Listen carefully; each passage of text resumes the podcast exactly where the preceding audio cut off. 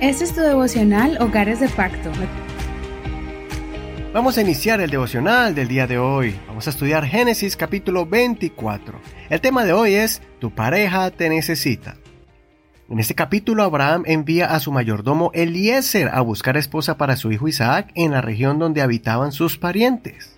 Voy a leer la última parte de este capítulo, pero no olvides leerlo completamente. Génesis capítulo 24, desde el verso 56. Pero él les dijo, no me hagan demorar, ya que el Señor ha dado éxito a mi viaje, déjenme ir para que vaya a mi Señor.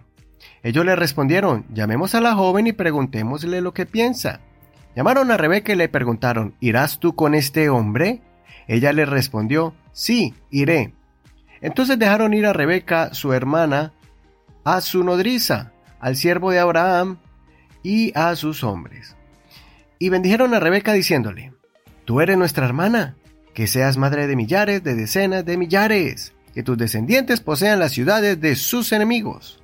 Entonces se levantaron Rebeca y sus criadas, subieron a los camellos y siguieron al hombre. El siervo tomó a Rebeca y se fue. Aconteció que Isaac venía del pozo Beer la Jairoi, porque habitaba en el Negev. Hacia el atardecer, Isaac había salido al campo para meditar. Y alzando sus ojos miró, y he aquí unos camellos que venían. También Rebeca alzó sus ojos, vio a Isaac y descendió del camello, porque había preguntado al siervo, ¿quién es ese hombre que viene por el campo hacia nosotros? Y el siervo había respondido, Él es mi señor. Entonces ella tomó el velo y se cubrió. El siervo contó a Isaac todo lo que había hecho.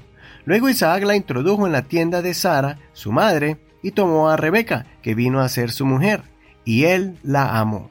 Así se consoló Isaac después de la muerte de su madre. Hasta aquí la lectura de hoy. Quisiera enfocar el devocional de hoy en el final de la historia, cuando Isaac vio a Rebeca, su futura esposa. Antes él se estaba sintiendo solo, especialmente porque su madre Sara había fallecido.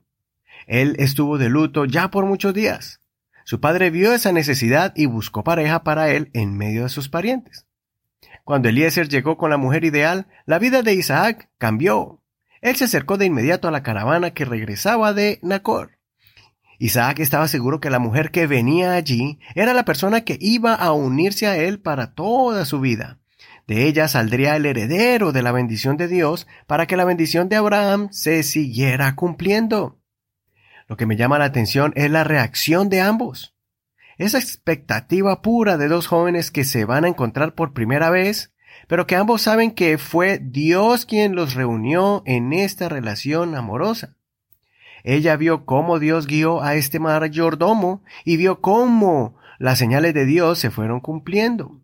Ella sabía que su vida estaba destinada para este momento y convertirse en la ayuda idónea de alguien que la estaba esperando con ansias. Isaac vio también cómo Dios obró milagrosamente guiando a Eliezer para que viajara a una gran distancia a un lugar que él no conocía y que regresaba con una mujer que había sido seleccionada divinamente para que lo acompañara en la aventura de la vida así como su madre lo había hecho con su padre Abraham. Él estaba a punto de encontrarse con su otra mitad. En ese momento que se ven, se produce una conexión de almas de dos seres que se habían puesto en las manos de Dios, que aceptaron el compromiso serio del matrimonio y que debían confiar que Dios los iba a bendecir. La Biblia remarca que Isaac tenía un vacío y ese vacío lo llenó Rebeca. Esta es una gran lección de vida. Debemos ser conscientes de que tu pareja es aquella que va a ser tu apoyo en momentos de aflicción, que tú llenas ese vacío de su corazón.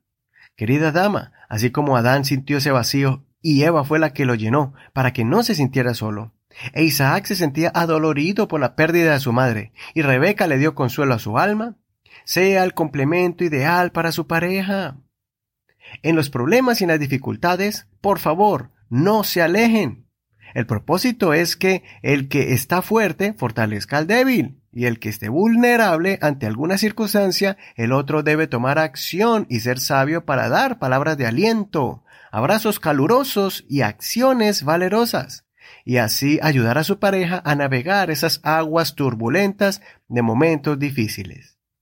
No olvidemos los votos de en las buenas y en las malas, en la salud y en la enfermedad, en la tristeza y en la alegría, en la riqueza o en la pobreza, hasta que la muerte los separe. Apóyense mutuamente, recuerden que juntos son una sola carne. Escudriñemos. Utiliza el método llamado visualízalo y usa tu imaginación para que recrees este evento y así puedas ver el impacto del encuentro entre Isaac y Rebeca. Soy tu hermano y amigo Eduardo Rodríguez. Que el Señor Jesús escuche tu oración y bendiga tu hogar y tu matrimonio. No olvides compartir este devocional Hogares de Pacto con todas tus amistades. Recuerda que estamos en todas las plataformas de audio como Spotify, Google Podcast, Apple Podcast y también estamos en Facebook como Hogares de Pacto Devocional. Ahí encontrarás las notas de este programa y el enlace para este audio. Bendiciones.